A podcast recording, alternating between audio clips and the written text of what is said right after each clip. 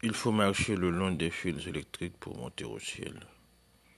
Accrocher la lumière au passage avec un bout de fil de fer recourbé dans un jardin entouré de murs, au risque d'être foudroyé par la vie. Mais l'herbe est coupée, mon amour. Il ne faut pas avoir peur. Il ne faut pas avoir peur d'avancer s'il fait sombre. Comme quand j'avance dans l'espace, se creusant dans le noir, sur un fil électrique qui s'allonge et où se perpétue une lumière invisible.